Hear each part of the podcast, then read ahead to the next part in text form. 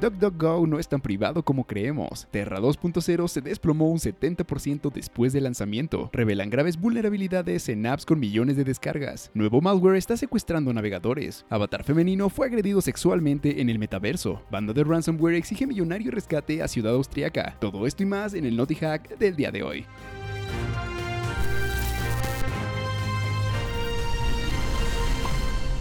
Bienvenidos sean todos ustedes a Hackwise. Mi nombre es César Gaitán y el día de hoy les quiero dar la bienvenida a este, el Naughty Hack de la semana, donde platicaremos acerca de las noticias más relevantes de tecnología y de ciberseguridad.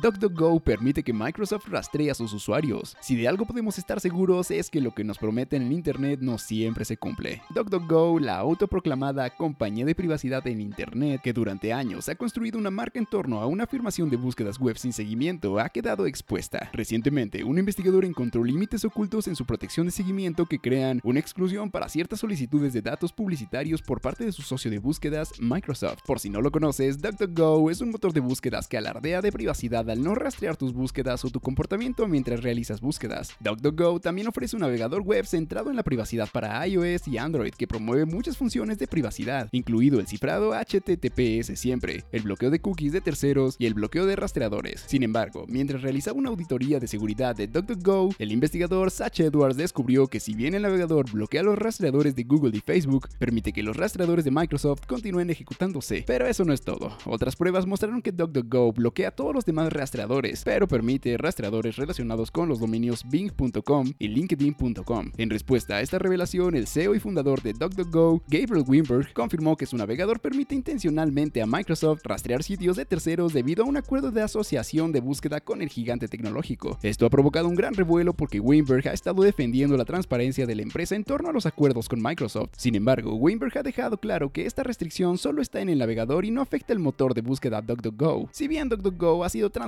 con respecto a la asociación publicitaria con Microsoft, no está claro por qué no revelaron la autorización de los rastreadores de Microsoft hasta que un investigador de seguridad lo descubrió.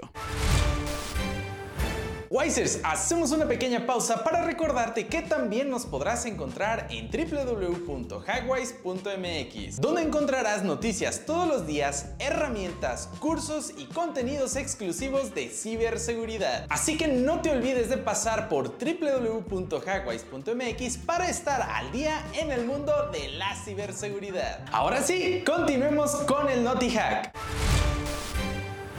Luna 2.0 se desplomó un 70% pocas horas después de su lanzamiento. Los fanáticos de Terra que querían dejar en el olvido los horrores de la debacle de Luna tuvieron la oportunidad de recordar el sábado que se siente perder el 70% de su dinero en pocas horas gracias a Luna 2.0. La semana pasada los partidarios del proyecto de blockchain Terra votaron para revivir Luna pero no Terra USD, una supuesta moneda estable que se desplomó por debajo de su paridad prevista con el dólar, causando pánico en el criptomercado. Terra USD o UST es lo que se conoce como una moneda estable algorítmica. Se basó en el código y en un token hermano, Luna, para mantener un valor de un dólar. Pero a medida que los precios de las monedas digitales cayeron, los inversores abandonaron la moneda estable, lo que hizo que UST se derrumbara y se llevara Luna con ella. Ahora, Luna tiene una nueva iteración que los inversores llaman Terra 2.0. Terra 2.0 ya está disponible en diferentes exchanges como Bybit, KuCoin, Huobi y Binance, el exchange de criptomonedas más grande del mundo. A pesar de todo esto, Terra 2.0 no tuvo un buen inicio. Después de alcanzar un máximo de 19.53 dólares el sábado, Luna cayó hasta 4.39 dólares solo unas horas después, según los datos de CoinMarketCap. Desde entonces, la criptomoneda se recuperó un poco hasta rondar los 10 dólares el lunes. Como era de esperar, los analistas son profundamente escépticos acerca de las posibilidades de que la blockchain revivida de Terra sea un éxito. Es importante enfatizar que tendrá que competir con una serie de otras llamadas redes de capa 1, la infraestructura que sustenta las criptomonedas como Ethereum, Solana y Cardano. Terra está distribuyendo tokens de Luna a través de un airdrop. La mayoría se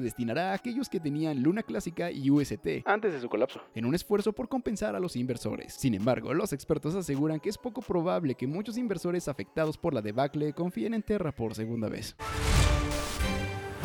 Encuentran graves vulnerabilidades en aplicaciones preinstaladas en millones de dispositivos Android. Investigadores de seguridad de Microsoft encontraron vulnerabilidades de alta gravedad de un framework utilizado por las aplicaciones de Android de varios grandes proveedores de servicios móviles internacionales. Los investigadores encontraron estas vulnerabilidades en un framework móvil propiedad de MCE Systems. Dichas vulnerabilidades exponen a los usuarios ataques de inyección de comandos y escalada de privilegios. Las aplicaciones vulnerables tienen millones de descargas en la Play Store de Google y vienen preinstaladas como aplicaciones de sistema en dispositivos comprados a operadores de telecomunicaciones como AT&T, Telus, Rogers Communications, Bell Canada y Freedom Mobile. Según los investigadores, las aplicaciones están integradas en el sistema de los dispositivos, lo que sugiere que son aplicaciones predeterminadas instaladas por los proveedores de telefonía. Pero eso no es lo más peligroso. Lo peor de todo es que las aplicaciones están disponibles en Google Play Store, donde pasan por las verificaciones de seguridad automáticas de Google Play Protect. Y para complicar aún más la situación, es importante mencionar que como sucede con muchas de las aplicaciones preinstaladas o predeterminadas que vienen con la mayoría de los dispositivos Android, algunas de las aplicaciones afectadas no se pueden desinstalar o deshabilitar por completo sin obtener acceso root al dispositivo. Si bien las empresas afectadas ya actualizaron sus aplicaciones para solucionar las vulnerabilidades reveladas y para proteger a sus clientes de los ataques, las aplicaciones de otras empresas de telecomunicaciones también usan el mismo framework vulnerable. En otras palabras, existen otros proveedores móviles afectados que aún no han sido descubiertos. Microsoft agregó que algunos dispositivos Android también podrían estar expuestos a ataques que intentan abusar de estas vulnerabilidades y una aplicación de Android con el nombre del paquete com.mce.mcei Trace Agent fue instalada por varias tiendas de reparación de teléfonos móviles. Si tienes alguna de las aplicaciones vulnerables instalada en tu dispositivo móvil, debes actualizarla a la última versión o eliminarla para acabar con cualquier vector de ataque. Nuevo malware Chrome Loader está secuestrando navegadores a nivel mundial. Un nuevo malware conocido como Chrome Loader se está volviendo cada vez más generalizado y cada vez más sofisticado. Chrome Loader es un secuestrador de navegadores que puede modificar la configuración del navegador web de la víctima para mostrar resultados de búsqueda que promocionan software no deseado, encuestas y regalos falsos, juegos para adultos y sitios de citas. Los operadores del malware reciben ganancias a través de un sistema de marketing de afiliación redirigiendo el tráfico de los usuarios a sitios de anuncios. Hay muchos secuestradores de este tipo, sin embargo, Chrome Loader destaca por su persistencia, volumen y vía de infección, que implica el uso agresivo de PowerShell. Según los investigadores de Red Canary, que han estado monitoreando la actividad de Chrome Loader desde febrero de este año, los operadores del secuestrador utilizan un archivo ISO malicioso para infectar a sus víctimas. El archivo ISO se hace pasar por un ejecutable craqueado de un juego o software popular, por lo tanto es fácil que las víctimas lo descarguen ellos desde torrents o sitios maliciosos. Cuando una persona hace doble clic en el archivo ISO en Windows 10 o versiones posteriores, el archivo ISO se monta como una unidad de CD-ROOM virtual. Este archivo Contiene un ejecutable que pretende ser un crack o keygen del juego y utiliza nombres como cs-installer.exe. Por último, el malware Chrome Loader se ejecuta y decodifica un comando de PowerShell que obtiene un archivo de un recurso remoto que luego carga como una extensión de Google Chrome. Una vez hecho esto, PowerShell elimina la tarea programada dejando a Chrome infectado con una extensión inyectada silenciosamente que secuestra el navegador y manipula los resultados del motor de búsqueda. Los operadores de Chrome Loader también están apuntando a los sistemas macOS, buscando manipular los navegadores web Chrome y Safari de Apple. Si observas que tu navegador está mostrando resultados no apropiados a tus búsquedas, debes revisar las extensiones instaladas en él.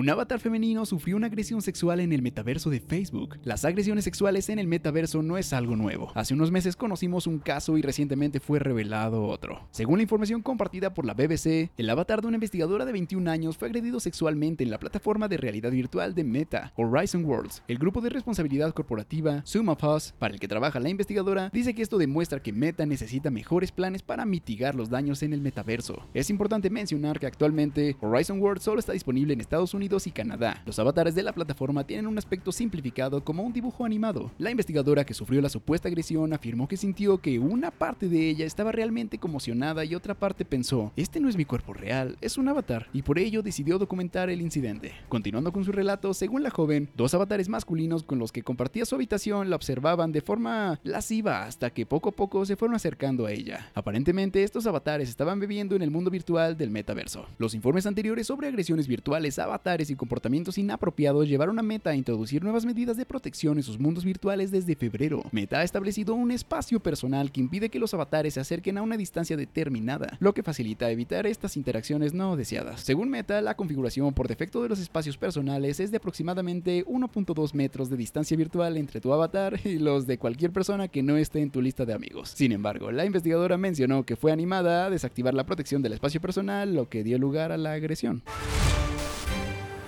Peligrosa banda de ransomware exige 5 millones de dólares para desbloquear un estado austriaco. El estado federal austriaco de Carintia fue atacado por la banda de ransomware Black Cat, también conocida como ALPHB. El grupo de hackers exigió 5 millones de dólares para desbloquear los sistemas informáticos cifrados. El ataque ocurrió el martes pasado y causó una grave interrupción operativa de los sistemas gubernamentales, ya que el ataque bloqueó miles de estaciones de trabajo. El sitio web y el servicio de correo electrónico de Carintia fueron bloqueados y la administración del estado no pudo emitir nuevos pasaportes ni multas de tránsito. Además, el ataque cibernético también interrumpió el procesamiento de pruebas de COVID-19 y el rastreo de contactos realizado a través de las oficinas administrativas de la región. Los hackers se ofrecieron a proporcionar una herramienta de descifrado por 5 millones de dólares. Sin embargo, un portavoz del estado, Gerd Kurat, dijo que no cumplirían las demandas de los atacantes. El portavoz dijo además que actualmente no hay evidencia de que Black Cat realmente haya logrado robar datos de los sistemas del estado y que el plan es restaurar las máquinas a partir de las copias de seguridad disponibles. Kurat dijo que de los 3.000 sistemas afectados, algunos restauraron sus operaciones un par de días después del ataque. Al momento de realizar este NotiHack, el sitio de filtración de datos de Black Cat, donde los hackers publican archivos robados a las víctimas que no pagaron el rescate, no muestra ningún dato de Carintia. Esto puede indicar un ataque reciente o que las negociaciones con la víctima no se han completado. La banda de ransomware Black Cat surgió en noviembre de 2021 como una de las operaciones de ransomware más sofisticadas. En realidad, la banda es un cambio de nombre de la célebre banda Darkside Black Matter, responsable del ataque a Colonial Pipeline el año pasado. El ataque a Carintia y la enorme demanda de rescate muestran que la banda se enfoca en organizaciones que